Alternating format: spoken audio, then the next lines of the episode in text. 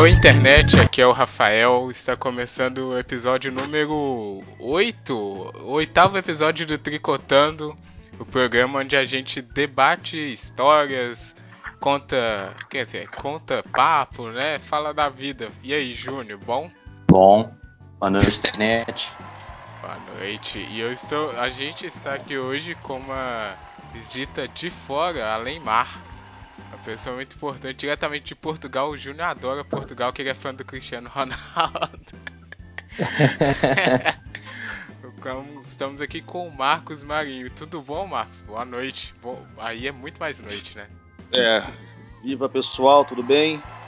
Então, cara, tá tudo bacana. Aqui já são 11h30 da noite. Né? Tô quase indo pra segunda-feira já. É uma coisa bacana, né? Que eu tô falando do futuro pra vocês. Então, qualquer pergunta aí que é dor pra falar que eu falo do futuro agora pra vocês que tá rolando aí. Sempre ótimo, é sempre ótimo. O Júnior gosta de Portugal porque hoje Portugal empatou, viu, Júnior? No Cristiano Ronaldo, eu vi, lá, você eu que vi. é fã. Final, Foi empatou no finalzinho, cara. Tava assistindo, desesperado. Depois a gente fala da. O que, que é isso? Ah, é Copa das Confederações. Eu falo a Eurocopa, né? Eurocopa Portugal ganhou. Nossa. Hoje estamos aqui para tricotar sobre comportamento e sociedade, mais especificamente sobre como tomar melhores decisões em grupo. Uma ideia basicamente minha. Não vou falar que é original porque com certeza alguém já falou disso antes. Mas já introduzindo ao tema, senhores, é o seguinte. Essa semana eu estava vendo é, vídeos na internet desse pessoal que é empreendedor, né? Fala como lidar melhor no mundo business, no mercado. E aí eu vi um professor falando, é, treinando, dando aquelas dicas de como lidar em equipe, em empresas. E ele estava pontuando vários itens, tópicos, que eu automaticamente assistindo o vídeo já comecei a ligar a qualquer grupo que a gente constitui, né, faz parte na sociedade. Ele estava falando a questão de mediação, quando é, você está lá na empresa, você precisa ter alguém para mediar os pontos, trazer, manter um equilíbrio disso, garantir que todos os colaboradores lá tenham vozes e tal, para não criar desequilíbrio, porque no foco dele, que era o empresarial, ele visava o desenvolvimento né, da, da instituição lá do, do caso da empresa. E eu falei, é, esses pontos que ele trouxe são ótimos, mas não, se a gente transferir para qualquer outro grupo, já não funciona, ou porque alguma pessoa não quer que o grupo avance, ou o grupo, ou alguma pessoa quer que o grupo deixe de ser um grupo, se divida. E aí eu já fiz aqui, ó, grupos familiares, grupos de é, regionais, grupos por interesse, porque querendo ou não a gente está inserido em vários deles. Alguns a gente pode escolher, outros a gente não pode, e cada um ou a maioria deles tem um procedimento, um padrão, uma maneira de que faz com que o grupo funcione é, num modelo específico. Esse é o ponto. E aí eu fiz um textinho aqui, mandei pro Júnior, vamos falar, vamos, beleza. Porque já saindo do cenário macro pro mínimo, para a gente tomar uma decisão em grupo, num grupo gigante que é o país, para tomar um, é, é, decidir uma coisa que seja melhor para o futuro de todos, a gente tem que saber primeiro tomar uma decisão no micro, que é na sua família, com seus amigos e vice-versa, entendeu? Então essa que é a proposta. É, a gente vai tentar, a gente é uma clara desculpa para falar mal da, da humanidade. é, eu farei isso tudo só para disfarçar e falar mal de todo mundo. Mas vamos lá. Bom, uma coisa que eu já liguei de cara, e aí eu acho que já é melhor, vocês são professores, era quando na faculdade o professor virava, gente, essa aqui é a disciplina, montem o grupo e entreguem esse objetivo, esse é o target. E aí todos os grupos, sem, sem exceção. Na minha, na minha faculdade foi isso, e todo mundo que eu converso é: trabalho em grupo em faculdade, em ambiente escolar, é uma merda. Porque eu sempre tem um cara que quer causar o conflito, sempre tem um que sai é, pra afundar o grupo ao invés de. E o conflito no grupo é uma coisa que deveria servir de debate, né, de argumentação para o pessoal alcançar um objetivo, chegar e falar, essa aqui é a melhor ideia, vamos nela. Mas não, o conflito Porra, aí causa. A experiência foi péssima, cara. Ah, não. a experiência a... foi péssima. A minha depois, foi ótima, pô. Depois eu vou falar mais em detalhes. Mas é isso. E aí sempre o conflito ele acaba é, fragmentando o grupo e, e, acontece esse tipo de coisa, entendeu? Mas, Ô, Rafael, mas... só. Hum. Só, um, só, um, só um adendo aí na nossa conversa. Vamos, porque vamos começar, já, já falei muito. Não, é porque é o seguinte, você está falando da questão do, dos conflitos em grupo. Uhum. E aí eu acho interessante a gente começar nessa perspectiva diferenciando conflito de confronto. Uhum. O conflito, Exato. ele é positivo, porque o conflito é justamente é enriquecedor. Um, um, é. Exatamente, é, é um embate de ideias, de posicionamentos. O confronto é a treta. O confronto é o que fode tudo. Eu, pode falar palavrão, cara? não perguntei Pode, antes. pode. Aqui a gente tricota com. Tá falamento, então. com é porque assim, o confronto é onde, a, é onde a coisa dá, dá, dá, treta mesmo, né? O confronto é onde você não tem muito interesse em uh, uh, aglutinar, mas sim impor. E aí é o problema em relação a grupos, em relação a qualquer sistema.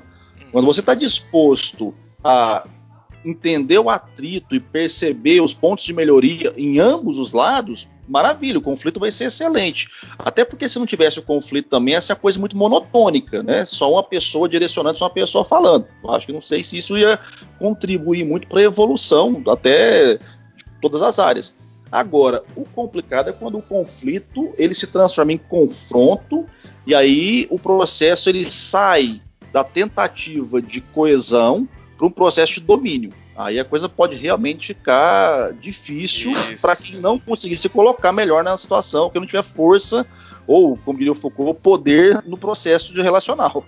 Uhum, eu ia chegar nesse ponto, porque uma das coisas que mais fragmenta é isso. Os integrantes do grupo, eles têm que é, ter esse discernimento, que primeiro vem, ou melhor, tem que ter o discernimento de tomar a decisão que seja melhor para o grupo e consequentemente, seja melhor para ele. Só que acontece o inverso. O cara quer tomar a decisão que é melhor para ele. Se for bem pro grupo, beleza. Se não for, ele já garantiu, entendeu? É, mas tem grupo que tem figuras de autoridade para balancear isso, né? Às vezes eleitas pelos participantes ou às vezes não também. Fala aí, Júnior. É, eu concordo muito com, né, é, é, com o Marcos nesse sentido de que os grupos, o conflito não é em si negativo. Né? A experiência que eu tenho é exatamente o oposto. Os conflitos são altamente é, é, enriquecedores, né? despertam a, a, o debate, né? porque se for realmente uma questão muito coesa, perde um pouco da riqueza. Agora, o que você falou é que é, tem grupos de iguais, né? Então você tem uma isonomia e aí o debate, o conflito, ele é mais claro. Quando você tem a figura de autoridade, é, é, pelo menos se, se a figura autoridade mediar né, o debate e não dominar, é, é, também é positivo, né, porque você evita o confronto, né, criar o, o confronto que é negativo. Então, eu vejo assim, é, é, trabalhar em grupo é difícil, né, eu acho Ô, que João, tem uma questão aí... Oi, desculpa. Não, ah. me permite, é porque você tocou num ponto interessante, cara, a questão do, de grupos iso, isonômicos eu tendo a ter uma dificuldade muito grande em perceber algum nível de isonomia em qualquer grupo, porque eu sempre acho que vão ter alguns que vão se sobressair em algum aspecto. Alguns sempre vão buscar o poder, o domínio, o controle, e outros, talvez por natureza, talvez por, sei lá, falta de autoconfiança, ou sei lá, qualquer motivo, vai, vão, vão se omitir um pouco nessa questão. Então, eu acho bastante complicado a gente perceber qualquer tipo de grupo é, é, é, esse nível de isonomia onde todos têm paridade para falar, para ser ouvido. E aí eu acho que basicamente o que, a gente tem, o que eu percebo é sempre que eu for analisar grupos, eu tenho que analisar, peraí, quais são os interesses comuns, quais são os interesses conflitantes uhum. e quem são as, as pessoas que compõem esse grupo. Porque é, uma das estratégias que eu percebo, e a minha área é a comunicação política, é, e eu vejo muito isso acontecendo agora no Brasil, né, que é da minha área de estudo, é que você tenta amalgamar o grupo, generalizar o grupo para dar um tom. Mas sempre quem faz isso quer ser o líder e dar o tom que quer. Não porque de fato o grupo está amalgamado. É mais uma aquela teoria das massas, né? Você massifica uhum. todo mundo como se não tivesse divergências entre os divergentes. Uhum. E sempre há. Né? Então a gente tem que pensar também nessa perspectiva. Opa, quem são esses caras? Quem são esses grupos? Quanto mais fragmentado, quanto mais múltiplo, mais múltiplo for o grupo, mais possibilidade há de alguns conflitos. E mais possibilidade há também de novas, novos subgrupos dentro do grupo. Mas que sempre vai ter um Sim. jogo de poder e interesse, eu acho que sempre vai ter. Eu não acredito que haja grupo com paridade total. Nenhuma, nenhuma questão. É, mas eu digo em grupos pequenos, onde há uma identidade, mesmo que haja disparidade, mesmo que haja é, é, é, uma pluralidade, né? O grupo ele acaba se resolvendo, acaba criando mecanismos de, é, de resolução interna. Uhum. Né? É claro que quanto maior o grupo, maior a possibilidade de haver essa manipulação e essa, esse jogo de, de, de domínio realmente. Né? Então, o, o, Rafael começou falando lá sobre grupos menores, né? De, de, realmente, sempre, às vezes, por uma questão de personalidade ou formação, alguém tenta dominar aquele, aquele debate e impor né, a, sua, a sua visão, mas se houver um espaço né, democrático, onde as pessoas podem contribuir, eu acho que o grupo acaba funcionando muito bem. Né? Quando você vai ampliando, a dificuldade vai se, vai se ampliando também. O Júnior estava comentando a questão do, do, grupo, né? Óbvio, quanto maior o grupo, mais possibilidade você tem de divergências, né? Uhum. Uh, agora, tem um ponto que a gente precisa considerar que até mesmo grupos pequenos, e aí é onde eu insisto nessa relação é, desnivelada de poder, pode existir. E não quer dizer que isso faça com que os grupos trabalhem melhor ou pior. Simplesmente demanda um pouco mais de energia para que as coisas se afinem, né? Se a gente for perceber, até mesmo no grupo familiar, um núcleo pequeno, cara, mãe, pai, filho, há ali um grupo pequeno e que com certeza existe uma oscilação de poder brutal de acordo com o contexto, de acordo com o momento e com outras variáveis. Então, assim, eu tento a perceber que não é o tamanho do grupo que vai determinar se vai ter mais ou menos problema, mais ou menos discordância, mas realmente a intensidade de poder que cada elemento do grupo a, assume para si, né? assume como seu. É, mas você e foi no pior aí... grupo possível, né? você foi no grupo mais problemático que a família, pô. Vou pegar o grupo, ah, não é, não. o grupo do Rafa, então, que é o grupo da escola. A mesma coisa, cara. Sempre vai ter a galera que vai ser operacional, é. a galera que vai ser da parte criativa. Eu fiz publicidade. E meu grupo era muito estabelecido. Eu sou péssimo em execução, eu sempre assumi, eu sou horrível para executar, eu sou bom para raciocinar e planejar. E eu tinha pessoas que eram excelentes executores, mas não tinha a mesma pegada para planejamento e criação. Pô, fazia-se o bem bolado ali e a coisa saiu, cara. Passou todo mundo e fomos felizes, entendeu? Tinha hora que dava treta, dava uhum. briga, mas é a questão.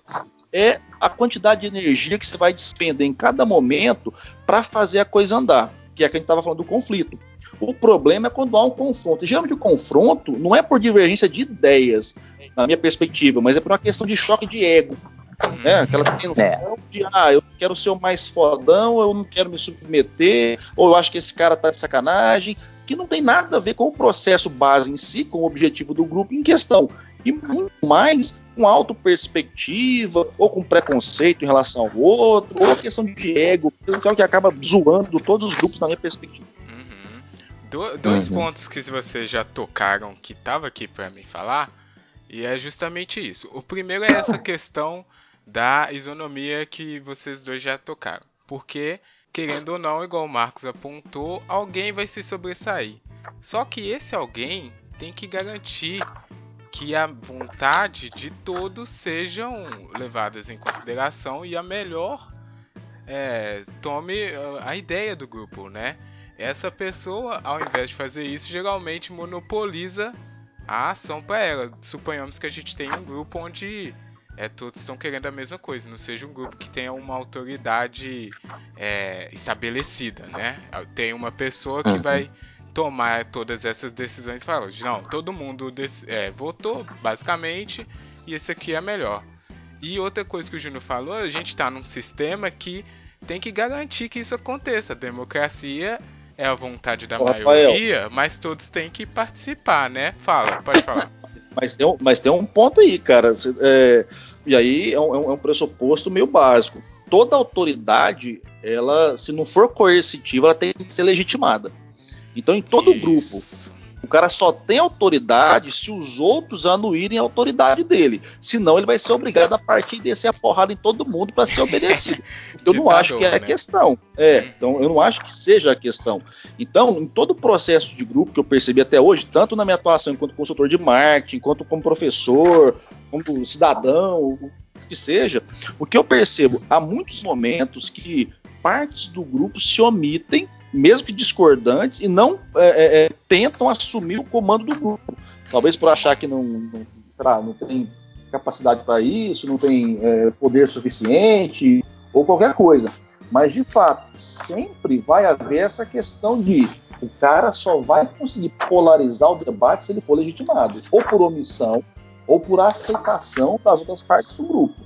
A não ser que, como eu te falei, se o cara resolver baixar a porrada em todo mundo. E aí ele talvez não tenha condição de manter o grupo. Eles não é um grupo, né? São reféns. É, exatamente.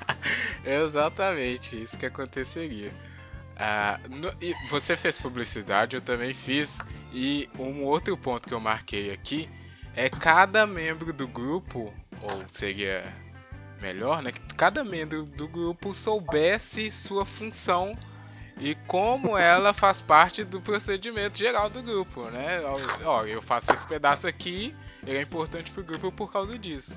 E dependendo do grupo, isso não acontece. Alguém toma essa figura de autoridade.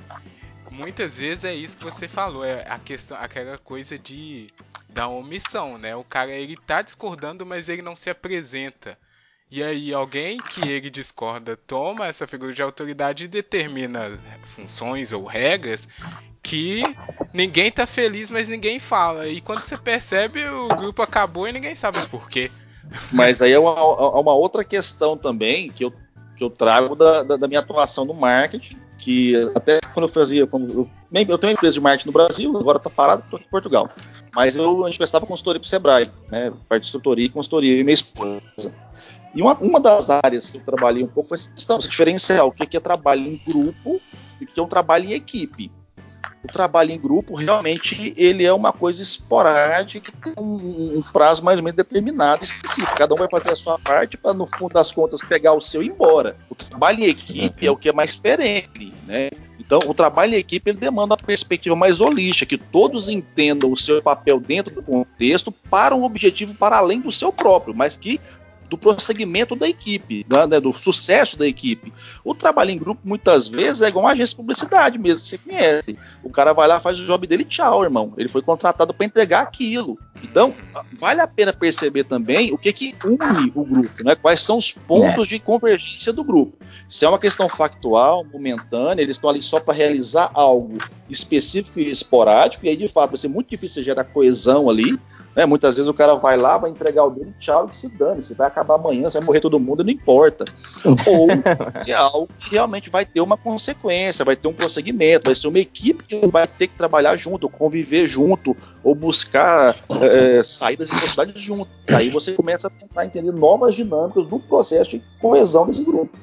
E aí eu coloco aqui. Suponhamos saímos desse grupo do objetivo claro, que é o, seria o de faculdade, né? De escola ou de empresa. Vamos para o grupo aqui que a gente não escolheu. A gente está na mesma cidade. Eu odeio todos os meus vizinhos, mas a gente tem que tomar uma decisão que é para escolher a pessoa ou as normas ou as regras que vão reger e representar o nosso grupo nessa região. E aí, eu não eu já já parte porque a gente tem que decidir qual é o nosso objetivo. E às vezes o objetivo dos meus vizinhos é construir uma ponte. E o meu é fazer com que o meu bairro aqui seja melhorado, alguma coisa. É, eu moro num prédio, então é um condomínio, ah, né?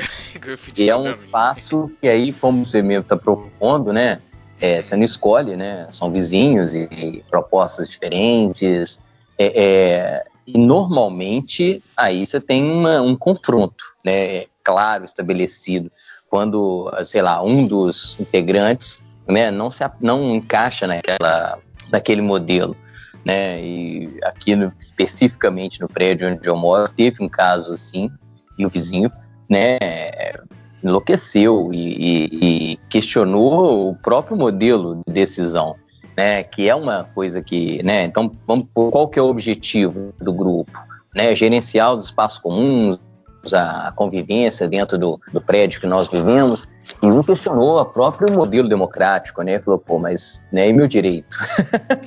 e foi até muito interessante, porque quando você pega uma pessoa que questiona, né, olha, é a maioria, mas eu não, não, não me encaixo nessa maioria, né, tô sendo oprimido por essa maioria, foi, foi bastante interessante, assim, a, a experiência, porque é problemático, né, cara? Aí realmente aí você tem é, esse confronto que às vezes alguém se sente muito mal, né? Tendo seu direito, seu pressuposto de direito sendo questionado, né? E aí Cara, você tem mas... que tentar temporizar, né? Vocês estão ligados que assim, vocês entraram agora no ambiente da política vocês estão falando de política. É, vocês não claro. usaram a palavra política, vocês estão naquela pegada assim, ah, vamos, não vamos falar de política porque é treta, mas é isso, política. Não, mas vamos. É a mais é pura porque... política que alguém isso. pode pensar é justamente isso. É essa gestão, essa mediação de conflitos dentro de um grupo é, com desejos conflitantes mesmo, e como diria Aristóteles, no mundo de escassez ainda. Não tem mundo para todo mundo. Exato. É o que o Júlio falou. Pá. A gente tem aqui uma normativa que metade do condomínio acha que tem que ser assim, outra parte acha que não, e não dá para atender os dois. Então alguém vai sair perdendo. Isso também é democracia. O problema que eu percebo é que confundem muito o que é democracia. Democracia virou escudo para qualquer coisa. É igual liberdade de expressão, né? Virou escudo para qualquer merda também. E não é por aí. Tem uma palavra, tem uma, um, um, lance bacana que o Aristóteles fala, bicho, e, e aí foi bacana que o Júnior falou, quando você não pode escolher né, o grupo do, do qual você faz parte. Na filosofia do, na, do Aristóteles, uh, a gente pode escolher sempre. Né? Ele fala que o mundo é regido pela Uh, puta, eu vou esquecer agora a, a, fala do cara, certeza. Mas é mais ou menos pela contingência ou pela outra coisa que eu fudeu, esqueci, cara. Mas é basicamente assim: no, no mundo há aqueles que não podem escolher, então vão viver o que é. Que não é o caso do ser humano. Ele até cita, se não me engano, acho que é Formiga, ou é o Clóvis de Barros que tá Formiga. Não? É a mesma coisa, cara. É, é a questão, você, você, vai ser aquilo que você é programado para ser, você não pode ser outra coisa, não tem que escolher ser outra coisa. Né? Até o Clóvis de Barros tem um vídeo dele que ele fala isso. Né? Você tem lá uma, uma, manga, um pé de manga, e a manga fala assim: ah, não vou cair. Não, ela não pode falar que não vai cair, ela vai cair, porque o processo dela é esse. Ela foi feita para aquilo.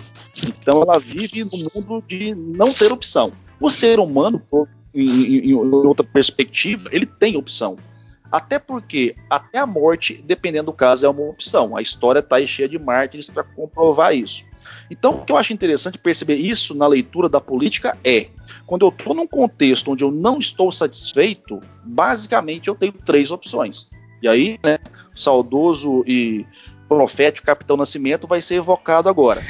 Ou eu vou para a guerra, eu ir para a guerra, não necessariamente eu vou confrontar e matar todo mundo, mas eu vou tentar convencer os outros a aderirem à minha perspectiva, e isso é a máxima da política, é fazer essa mediação através do convencimento.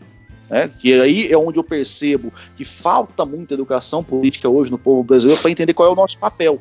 Então, o meu papel dentro do coletivo, dentro da minha cidade, da minha rua, do meu bairro, do meu condomínio é o que eu penso, o que eu acredito, eu, eu, eu, deveria ter que defender, de convencer as pessoas. Mas eu parto para a segunda opção, que é, ah, vou me omitir eu sei que eu não sou a maioria, eu tô fudido mesmo, então eu vou ficar quieto aqui no meu canto e eu sou um desgraçado, infeliz, tenho que aceitar isso porque eu não tenho opção. Ou então a outra, a terceira opção, que é coerente também, que é, ok, eu vou pegar minha malinha e vou embora. Então são três opções básicas que o ser humano tem. Né? Ou você sai daquela situação, ou você vai se omitir, vai viver desgraçadamente até o fim dos seus dias, ou você vai lutar para convencer a maioria, o que também não é fácil. Nenhuma das possibilidades são fáceis, de fato. Porque às vezes, ah, pô, não posso vender meu apartamento porque está financiado, ou uma série de fatores. A uhum. questão é, toda escolha pressupõe uma renúncia e não vai ter como ser diferente. E a base da política, a base da relação grupal, da relação social é essa. Eu ou vou ter que convencer as pessoas, ou eu vou ser convencido pelas pessoas, ou então vou sair fora daqui, vou buscar outra possibilidade. O que a gente tem percebido, por exemplo, o que eu tenho percebido no Brasil hoje em contexto social é as pessoas estão adotando as duas últimas opções. Ou elas estão indo embora do Brasil. E aí vão falar assim: ah, mas o Marinho não está no Brasil, pode falar isso. Cara, eu estou aqui estudando, eu vim aqui sabendo que era temporário, no caso. Eu vou voltar ao Brasil ano que vem. Então é diferente. Tem muita gente também que está indo embora, está vazando, que não quer voltar do Brasil nem, nem de graça. Ou então elas vão se omitir, vão ficar reclamando em casa nas redes sociais. Vão ficar Sim. punhetando no Facebook, falando bobagem, replicando conteúdo de gente que ele não faz nem ideia do que o cara tá falando, mas porque é midiático, ele vai lá, bate palma e compartilha. E isso é triste, porque socialmente não resolve os nossos problemas de conflitos de interesses no mundo de escassez, como disse o distinto Aristóteles. E recuperando, né, Rafael, o, o, os programas, se não me engano, acho que foi o primeiro, não lembro, que a gente falava sobre polarização. Ouviu o programa de vocês sobre isso. Isso, e aí cai numa, numa uma onda de mimimi, né, que você não enriquece o debate.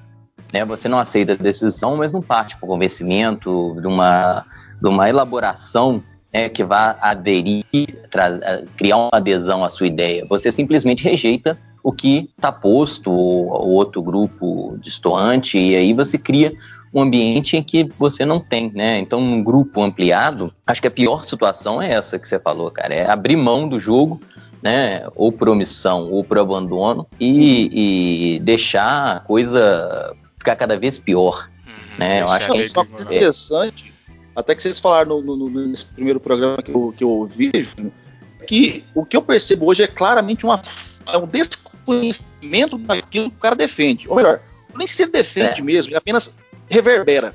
Né? Uhum. Então, hoje no Brasil, em nível social, a gente tem um processo de reverberação absurda de ideias que sequer são filtradas em algum momento do processo comunicacional. Então, isso é preocupante, porque aí você vê coisas absurdas sendo repercutidas e outras coisas bem bacanas sendo combatidas, não pela essência da ideia em si, mas justamente porque é o fulano ou é o ciclano, é tal bandeira ou tal bandeira que está compartilhando aquilo. Ou seja, como você bem colocou, a pessoa ela não está fazendo aquilo porque ela acredita ou não, porque ela está indo contra o outro. Uhum. Cara, eu já vi cara absurdo né, né nesse Facebook, eu, eu dá vontade de chorar. Nossa. Sabe, dos caras. Um exemplo clássico: direitos humanos. Ixi. Direitos humanos é a coisa mais massacrada no Brasil. Aí Exatamente. alguém vai lá e se apropria, que é uma ala mais à esquerda. Aí o cara que é de direita prefere ver o capeta dando tiro no meio da rua do que aceitar que direitos humanos não é coisa de esquerda. Que os direitos humanos, uhum. do ser direita e esquerda deveriam lutar em prol dos direitos humanos. Mas não, se eu sei que tem uma bandeira vermelha parecendo perto desses caras, eu já tenho raiva deles. Eu já acho que isso é bandidagem. Da mesma forma, tem outras bandeiras que às vezes poderiam ser melhor elaboradas né, e, e trabalhadas de convencimento, que podem ter um espectro mais à direita, que, por uhum. ser de direita, os caras já tacam um porrete naquilo, querem destruir também, sem sequer ponderar. Uhum. Então hoje a gente virou uma sociedade do imponderado. Né? É simplesmente, olha, é, é, é, facção, né? Virou um jogo de facções. exato. Se você, tá, se você não tá comigo, você tá contra mim. Que é uma das coisas mais imbecis do mundo de se raciocinar num país plural como o Brasil, né? É, a nossa é, essência ela é plural, a nossa essência ela é mestiça e a gente fica numa palhaçada bipolar que tem nenhuma lógica ou nenhuma coerência, cara. Isso é de entristecer o meu coração. Sim, é uma das coisas mais imbecis, porque é, é isso que a gente tá falando, a gente tá em um grupo, né? Então, você não pode dividir ele. Uma coisa que vocês falaram, até o Marcos falou lá no início, todo grupo demanda uma energia para que ele funcione. E nessa situação onde a gente está num grupo teoricamente que a gente não escolheu, né, igual a gente falou, a energia tem que ser maior dos indivíduos. E aí acontece uma daquelas três opções que você disse que o pessoal desiste. Ou vai embora ou fica silenciado, inconformado em silêncio porque ele não quer gastar a energia dele para fazer a mudança que ele acredita. E outra coisa. Mas o problema do silêncio é que é um silêncio raivoso, você não acha não? Sim, a pessoa sim. fica em silêncio, o Mitch, mas ela tá incomodada, é raivosa e o Nietzsche falaria que isso é um silêncio ressentido, né, cara? Isso é o ressentimento. E o ressentimento, ele é um sentido, é um sentimento eterno de revanchismo e vingança, que não vai se é, é, concretizar, mas vai ficar ali ma ma mastigando, massacrando aquela pessoa. Até o ponto que vai aparecer um maluco um discurso populista falando que vai ajudar o cara a se vingar de quem o oprimiu e o magoou. E aí, meu irmão, a merda tá pronta. E, aí, é, e, é, e é um modelo, é, e é o modelo mais simples de, de convencimento, cara. É estabelecer um. pegar um, uma raiva, um ódio, um ressentimento né, social e trabalhar em cima daquilo. Quantas vezes na história do Brasil nós vemos um cara aproveitar dessa. Que, cara, uma das primeiras estratégias que alguém aprende quando vai lidar com comunicação política é eleja um inimigo único. E é fácil, né? cara. Você percebe ali o rancor, porque o, o, o, ressentimento ele fede, né? Ele tem um, um, é um sentimento putrefato dentro do, do, ser humano. Então você percebe aquele ressentimento, você direciona, você canaliza, cara. Você fala, olha, que e aí a, é, a minha perspectiva é clara desse ponto. É uma estratégia usada transversalmente, até o que eu defendo na minha tese de doutorado. Isso é de direita e também é de esquerda. Quem trabalhou muito o discurso do nós contra eles foi o Luiz Inácio. Então, Sim. não dá para ninguém se arvorar agora que ah, isso é coisa de extrema direita, porque o cara fala de nazismo, não. Isso é transversal. As pessoas usam dentro de um contexto de busca de poder, sem perceber que só estão contribuindo para uma cisão ainda maior e pior do grupo do social, né, da coletividade. E aí, meu irmão, uhum. quem tem muita esperança de que ah, vai melhorar, sei não, viu? Sei não é, mesmo. Tá vendo? é, não. Pessimismo é, é total, né? Tô ficando niilista, cara, tá foda. Não, eu sou é otimista. É Mais ou menos, né? Do Rafa, você tava construindo com um, uma ideia, eu cortei. Você, consegue recuperar? Eu peço desculpa aos dois, já cortei os dois umas três vezes. Não, mas não. O, o Rafael tava. Eu fui, peguei o gancho assim e nem lembra não, né? O tricotando é isso mesmo. É tricote é, em cima do cortei outro. Sua linha aí, né? Mas, é, não. Pessimistas somos todos, eu acho, né? Sou, uma coisa sou. que eu queria deixar pro pessoal que tá ouvindo é uma coisa que aconteceu agora mesmo no programa. Que o Marcos falou, falta educação política.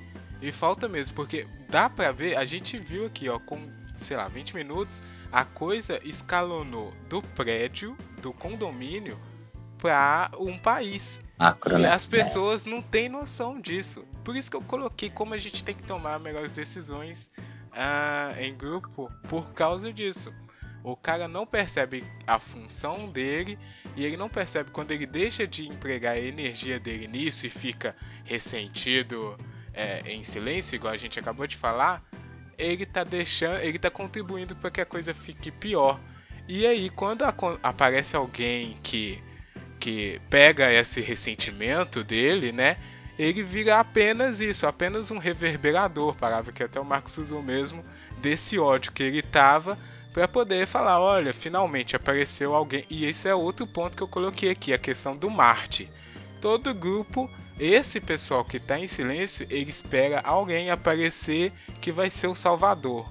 O pessoal não faz a parte dele ou não exerce a sua função ou se desinteressa pelo funcionamento do grupo, porque vai chegar alguém alguma hora que vai então, chegar e falar só, na mão dele, deixa né? Eu falar falar, não, ah, Marte, ah, cara, é o Messias. Ah, é, é o Messias. Isso, é, o Marte é o. Sabe por quê? Mal. Mas sabe, deixa eu te falar por que eu sou otimista, velho. Porque eu vejo uma juventude que tá rompendo com isso. Né? Marcos tá, tá meio longe, aí tá, né, talvez não esteja acompanhando, né? Não tá participando tá, sim, né, das manifestações não, as, as manifestações de rua contra a reforma ou pela diretas, né? É, acompanha. Eu tenho, mas... uma visão só parcial, só infelizmente. Isso, e quem tá assim, né? Eu tô bastante engajado, participando bastante. E na sexta-feira agora teve uma, um grande. Né, uma grande manifestação aqui em Belo Horizonte. E aí eu tomei mais contato com, com alguns grupos que, né, principalmente de estudantes, que eu fiquei muito satisfeito, cara né, é, renova, assim, né, é, é, rejuvenesce o debate, porque eles não estão nessa lógica dicotômica que a gente está dizendo aí de, de, radicalidade, entendeu? Então, é, é, conversei muito com, né, tive contato, conversei com, com uma galera mais jovem que está renovada nesse aspecto. Isso me deixa extremamente otimista, né, que rompeu um pouco esse vício que a gente está assistindo aí pelas redes sociais de de radicalidade, e é um pessoal extremamente politizado, né, mas às vezes até apartidário, o que para mim é, é, muito legal, porque eu sempre relacionei muito né, a politização com o partidarismo, desde muito novo, engajei em partido político, e aí você vê uma galera que, que deixa escola os, né, os dois discursos e é extremamente eficaz e, e lúcida, pô, fiquei muito feliz, cara. Então, eu tenho otimismo, né? É, acredito muito a, juventude que está aparecendo, que está entrando no jogo político agora, que eles têm, né? tudo bem, pode ter uma parcela alienada, uma parcela que se omite, mas tem uma, uma, uma, outra parcela que eu, me agrada muito e me deixa bastante esperançoso. Ô Júnior, só pegando o, o gancho da sua fala, cara, é porque assim, eu acho ótimo saber disso, né, que realmente, e, e eu, eu, tenho conversado com outras pessoas também, até quando eu gravo um podcast com o pessoal do Paraná e tal, uhum. tem, eu já ouvi a Luísa falar muitas vezes que há ah, usar grupos, em Brasília também o John já falou outras vezes e tal, pô, fenomenal que quanto mais grupos surgirem, melhor, mais produtivo vai ser o, o, debate político de qualquer situação. Agora, tem um ponto que você tocou, cara, que aí já me gera uma, uma preocupação é, subjacente, vamos dizer assim, que é a questão do apartidarismo. Eu tenho um, um, por muito tempo também eu tive essa perspectiva, sabe, da questão da política apartidária. O problema é, a gente vive num sistema político que demanda uma partição de, de interesses, porque é, é, é, é pluralidade, posto. E o papel do partido político é condensar essas pluralidades, é condensar essas partes, vamos dizer assim. Agora, o que eu tenho percebido, e até a gente comentou mais ou menos no início sobre essa questão da generalização, e isso que me é muito preocupante é quando eu começo a demonizar a estrutura, né, que são os partidos políticos, muitas vezes as pessoas não fazem ideia o que é um partido ou para que serve um partido político, mas já o demonizam por uma repercussão midiática. Eu começo também de tabela a deteriorar o sistema político. Porque o sistema político ele pressupõe os partidos. Porque se não chamar partido, vai chamar grupo, vai chamar coletivo, vai chamar sindicato, vai chamar qualquer outra convenção de pessoas em prol de um objetivo único.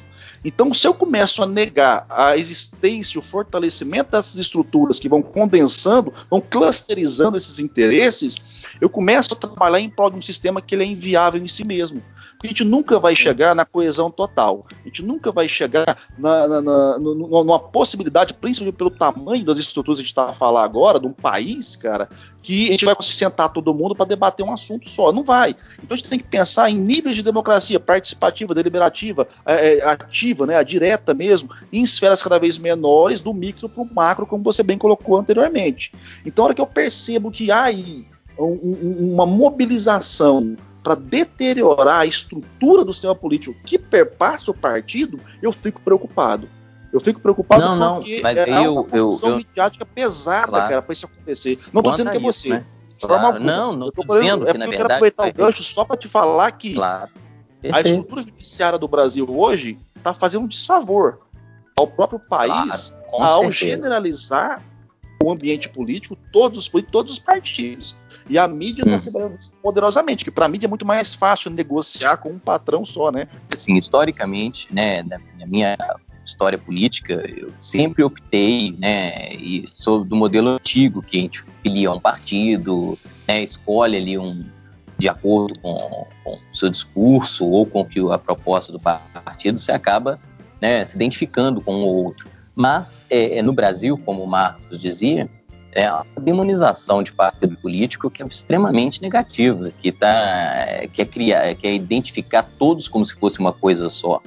Né? Os partidos às vezes facilitam um pouco, porque em geral né, eles estão é, é, agindo de maneira muito parecida, né? apesar de que né, a gente percebe claramente que há uma manipulação para que isso fique mais visível, mas é, é o que eu dizia. E os partidos se comunicam mal pra cacete também, tem que mal, isso. Mal, mal, mal. Na verdade, essa pulverização partidária que a gente tem no Brasil, ela devia ser. É, é uma reforma política que a gente sabe que não vai acontecer, né? Apesar de ser extremamente é, necessária. Né? Porque partido virou, sabe, essa coisa de legendas de aluguel é, e as pessoas não têm esperando uma, uma, mudança social que parta da cúpula para a base, não vai acontecer nunca. nunca vai, nunca não vai, não vai.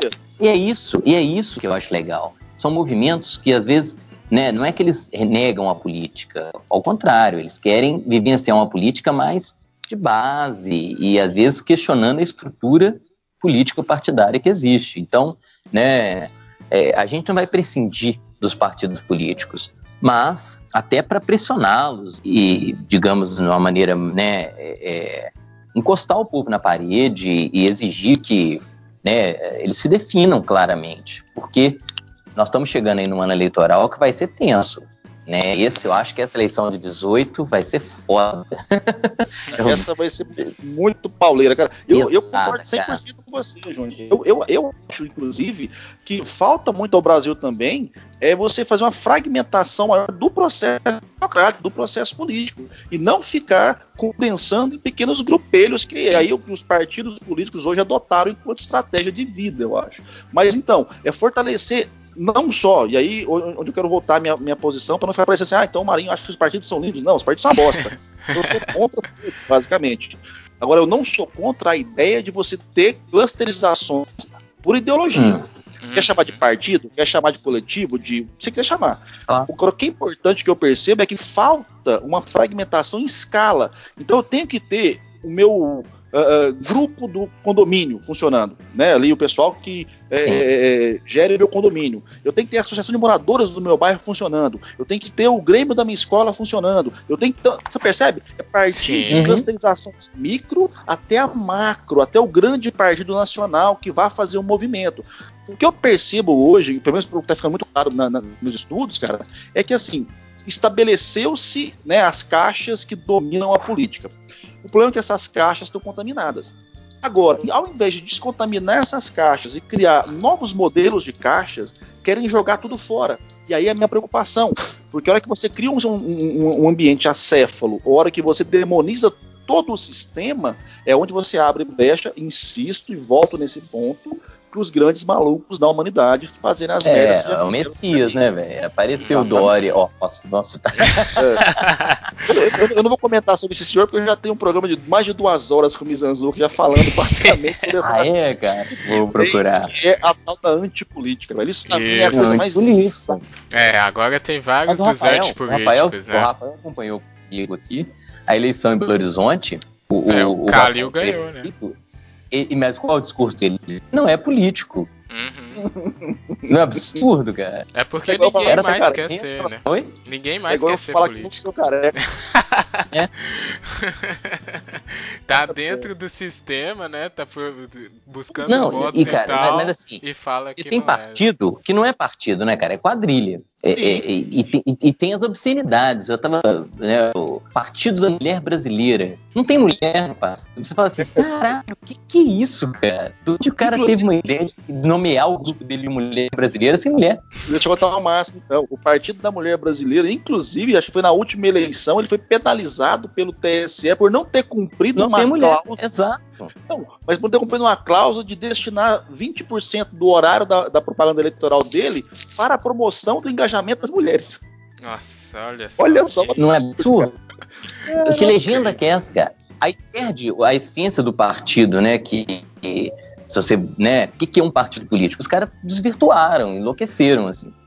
Mas é, é que tá, cara. É bonito. Eu, eu, eu, eu acho bacana essa, essa, essa, sua fala pelo seguinte: uh, tem um camarada chamado Morro do VG e ele fala justamente sobre o que, que, são os partidos políticos. Né? Basicamente, o partido político, quando ele surge, ele surge para viabilizar o processo eleitoral. Uhum. Depois que foram se aglutinando pessoas com o mesmo interesse né, para então você fortalecer os grupos. Tanto que ele fala, depois o David Easton fala que tem um grupo de o partido de massa, partido de quadros e assim por diante. Vai diferenciando aí, vai dando um, um entendimento sobre o que, é o partido político. Mas basicamente partido político, o que a gente, pelo menos o senso comum entende, é um grupo que coaduna do mesmo ponto de vista, de uma mesma ideologia. Só que não necessariamente. Principalmente se a gente Nossa, perceber é. os partidos de hoje, né, cara? Que se tornaram o quê? Balcões. Eu chamo de despachante eleitoral. Uma legislação te obriga a ser filiado para concorrer, o partido virou isso. Uhum. Então não há mais a primazia da ideologia e não há mais um sentido de unidade realmente em prol de um projeto. É um balcão onde o cara, para concorrer, tem que se filiar e depois ele vai dar uma grana, alguns cargos para esse partido se manter enquanto estrutura. Então, o que eu percebo é, antes de pensar em qualquer tipo de reforma, as pessoas que percebem que só vão mudar o país fazendo parte da vida política do país, começar a revolucionar essas estruturas. E aí, uma, um outro ponto que ó, nem era o tema do, da conversa, velho, mas foda-se. Que é a questão da, da, reforma política que vocês até pontuaram, né? Meu irmão, se não fizer uma reforma partidária, não vai existir reforma política. Eu ouço muito pessoa reclamando, ah, porque o Brasil, o problema do Brasil é que tem partido demais. Beleza, vamos diminuir. Mas vamos começar por qual critério? Quem tem mais cadeira? Pô, quem tem mais Exato. cadeira são os grandes partidos que estão envolvidos aí em escândalos brutais. Acabou, né? Péssimo. É, né? ah, não, então vamos ver quem, quem, quem é maior e quem é menor em número de filiados. Meu irmão. Então, assim, a questão que eu, eu sempre defendi, cara, é: se não se falar de qualidade na política brasileira, falar de quantidade é perfumaria. É tentar desviar o foco. Isso, para mim, é canalice.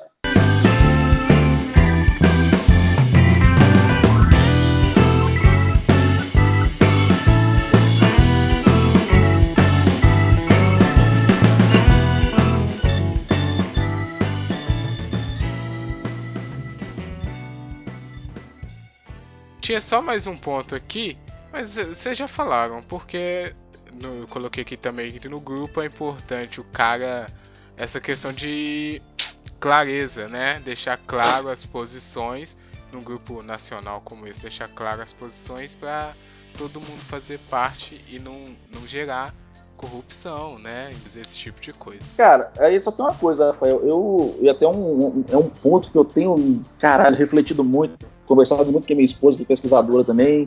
E até interessante que esse mês rolou, vai sair uma, uma, revista, eu até comprei ela, que não chegou ainda, que é sobre a questão dessa igualdade, cara, de todo mundo participar, de ter uma. Eu acho que é uma, uma perspectiva meio utópica, é que todo mundo vai se interessar, que todo mundo vai se envolver. Isso não vai acontecer nunca, velho. Meu irmão, é. a gente aqui não tá nem aí pra broca mesmo, e foda-se o que vai acontecer. O cara não quer saber, não quer se envolver e acabou. Então, às vezes, eu penso que a gente, nessa perspectiva do ah, we are the world, vamos juntar todo mundo, vamos ser brother, vamos salvar a humanidade, cara, a gente gasta energia demais tentando trazer gente que não quer e muito mais energia tentando estruturar quem tá afim. E aí eu não sei aonde foi Sim. que a gente pegou essa moral meio, meio torta, se foi essa perspectiva da religião, que tem que salvar a humanidade, como é que é. Meu irmão, sei lá, cara, eu, eu, eu tenho muita dúvida sobre isso, sabe? Eu acho que realmente tem gente que tá afim de seguir e pronto. E tentar insistir que o cara faça outra coisa além de seguir, cara, é perder tempo e energia. Eu tô bem é, nessa, é uma opção, nessa, né? agora. É uma opção. É, cara, é, é uma opção. É, mas eu acho assim, é uma opção. Não quero, pronto. É, né? É, a gente tem essa. É, é, eu acho que tem a ver com a, com a questão religiosa mesmo, de querer que todo mundo participe. E a pessoa não quer, né? Então. A minha avó falava, pode... todo mundo tem que salvar e ir pro céu. Mas, pô, o cara não quer ir pro céu, pô, deixa o cara, pô. Não sei, eu, eu, eu, tenho pensado muito sobre isso, cara. Às vezes eu acho que eu gasto energia demais tentando. Porra, vamos juntar a galera. Aí o cara tá cagando. O cara prefere dar, é. dar curtida em vídeo do Whindersson Nunes e replicar um bilhão de vezes o dos Fundos. Nada contra, Sim. eu gosto pra caralho do Whindersson Nunes, inclusive. Eu assisto o cara. Mas é tipo assim, minha mãe, eu assisto ele, eu assisto o Karnal, eu assisto o Chomsky, eu assisto vários programas, eu leio outras coisas. E, e pô, é eu percebi que é, é assim, é diversificando. E, e, tem uma galera que não tá afim, bicho. O cara quer fazer meme o dia inteiro, quer curtir aquilo, e ele não quer saber. Quer que alguém vá lá e resolva o problema, não é com ele. Entendi. Será que dá pena de ficar se matando pra fazer esse cara, perdendo esse tempo todo? Eu, eu, eu tenho começado a questionar isso. A é. nossa estratégia, é, até como educador, que é o seu caso também, né, né Júnior? Como pois professor. É. Sim, exato. A gente vai salvar todo mundo. E quando cara, você percebe isso, cara, e quando você percebe que a pessoa, né, você se dá conta de ninguém, todo mundo tá na mesma proposta, você, você tira um peso, né, cara? Que você não fica mais ali obrigado a, a ser o, o, Messias que vai salvar todo mundo, né? Não é? é isso também. A gente critica tanto essa parada do Messias e às vezes quer ser o Messias, né, velho? Isso, isso que eu ia falar. A, a gente tem um espírito nossa altruísta. Justiça, né? Tem um negócio altruísta que faz com que a gente não deixe ninguém, né? É, e que também é, é, é, meio, meio religião, meio construído. No, é verdade. Agora que você falou também, comecei a refletir aqui. É uma outra coisa. Vale um outro programa também. Mas então vamos, vamos pro final. Vamos responder a grande questão.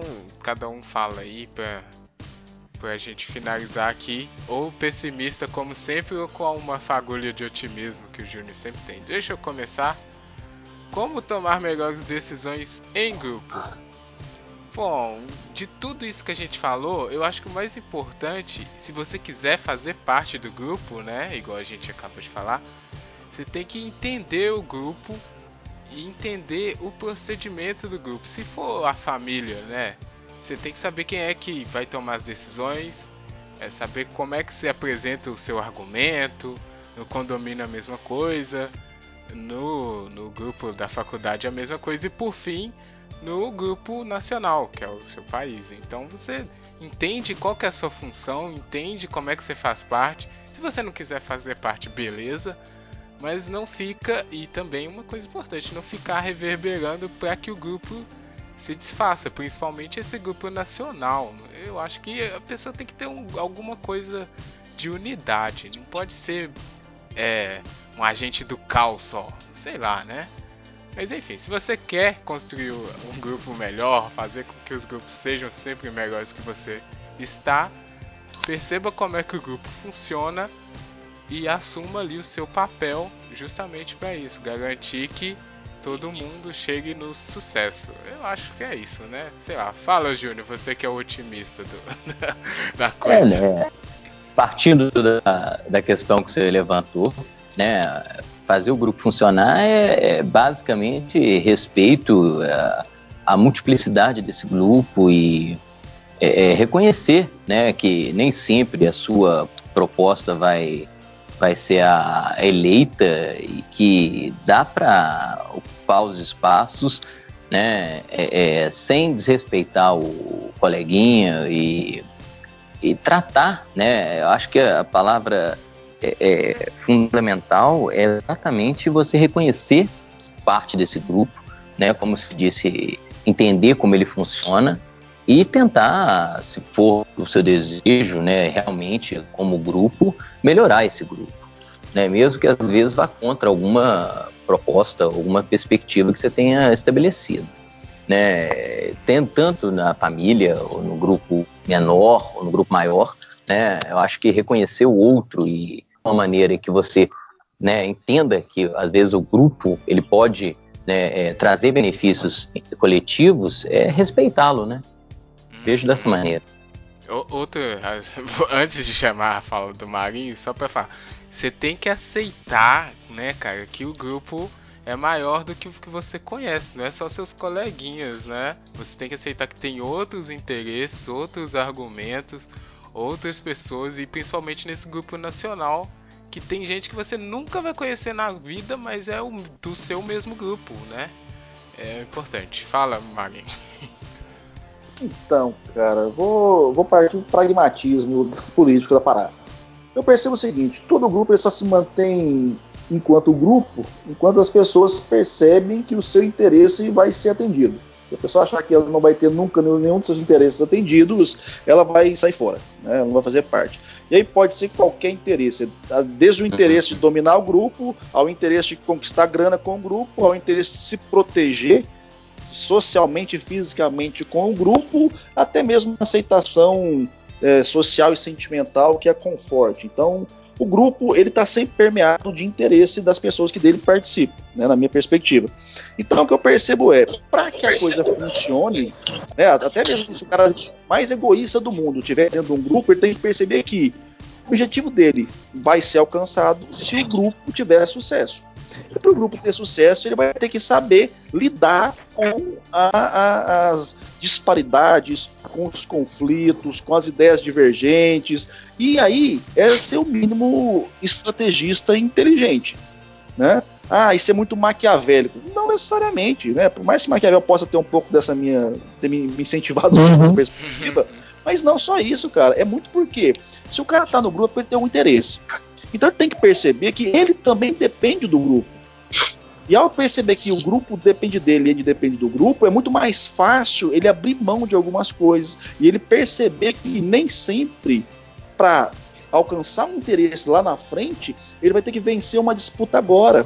Então esse é o mínimo de racionalidade num processo é, coletivo e social. É, é perceber que nem sempre eu posso vencer. Porque um grupo onde só eu venço, ele não se permanece unido. Porque quem só perde vai me abandonar.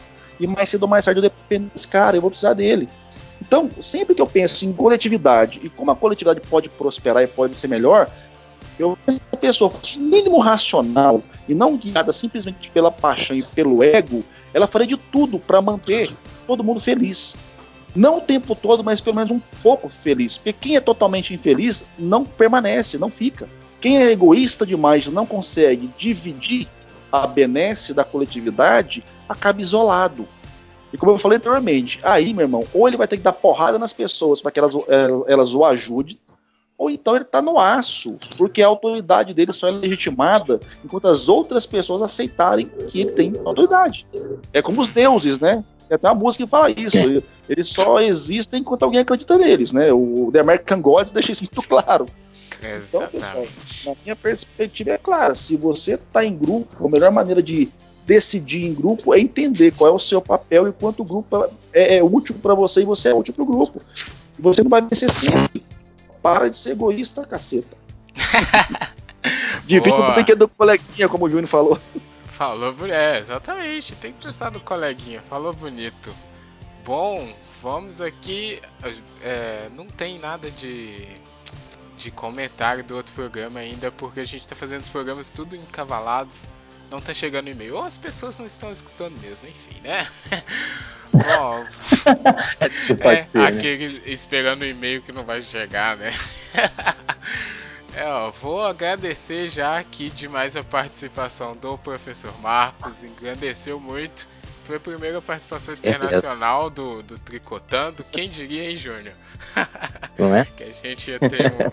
Pois é, acontece. Cara, que isso, eu que agradeço o, o convite aí, beleza? Então, assim, meu irmão, eu sempre termino as minhas aulas, as minhas palestras com essa frase o debate sempre continua nas redes sociais. Então, bota aí meu Twitter, bota aí meu Facebook pra galera, bora trocar ideia, tá ligado? E assim, eu tô no Brasil agora, só aproveitando pra fazer um jabá, é óbvio, né? Nossa. Eu vou ao Brasil agora uh, no final de junho, eu vou dar um módulo na pós-graduação em Goiânia, vou dar um, uma aula em Brasília, mas também vou dar uma palestra uh, em Goiânia, cara, acho que se não me engano é o dia 5.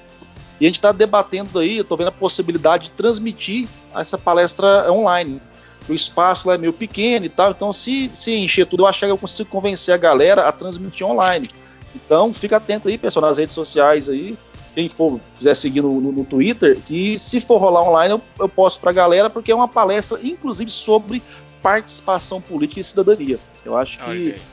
a gente consegue aí contribuir, não só eu, mas como o pessoal participar comigo também, que é a Ava Santiago, que tem uma pegada muito feminista, que debate muito o papel é. da mulher na política e o Alexandre Francisco, que é um parceirão, professor do direito eleitoral, que vai falar também né, desse papel aí, essa, essa mistura que virou né, o judiciário, a política Nossa. e como é que isso está conturbando ainda mais o nosso cenário. Então acho, acho que vai ser legal, acho que vai ser bacana, vale a pena o pessoal ir acompanhar.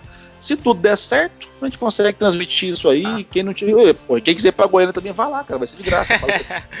Boa, se tomara que dê pra transmitir. Vou colocar todos pois. os links do, Marcos então, se o pessoal IPH também quiser me, me, chamar para dar palestra aí, pronto. É. Eu, tô, eu tô no Brasil até o dia 12, dá para te negociar. Não, se aparecer alguém, vai ter seus links no nosso post para te achar e, né, te seguir e continuar, exatamente, continuar a conversa.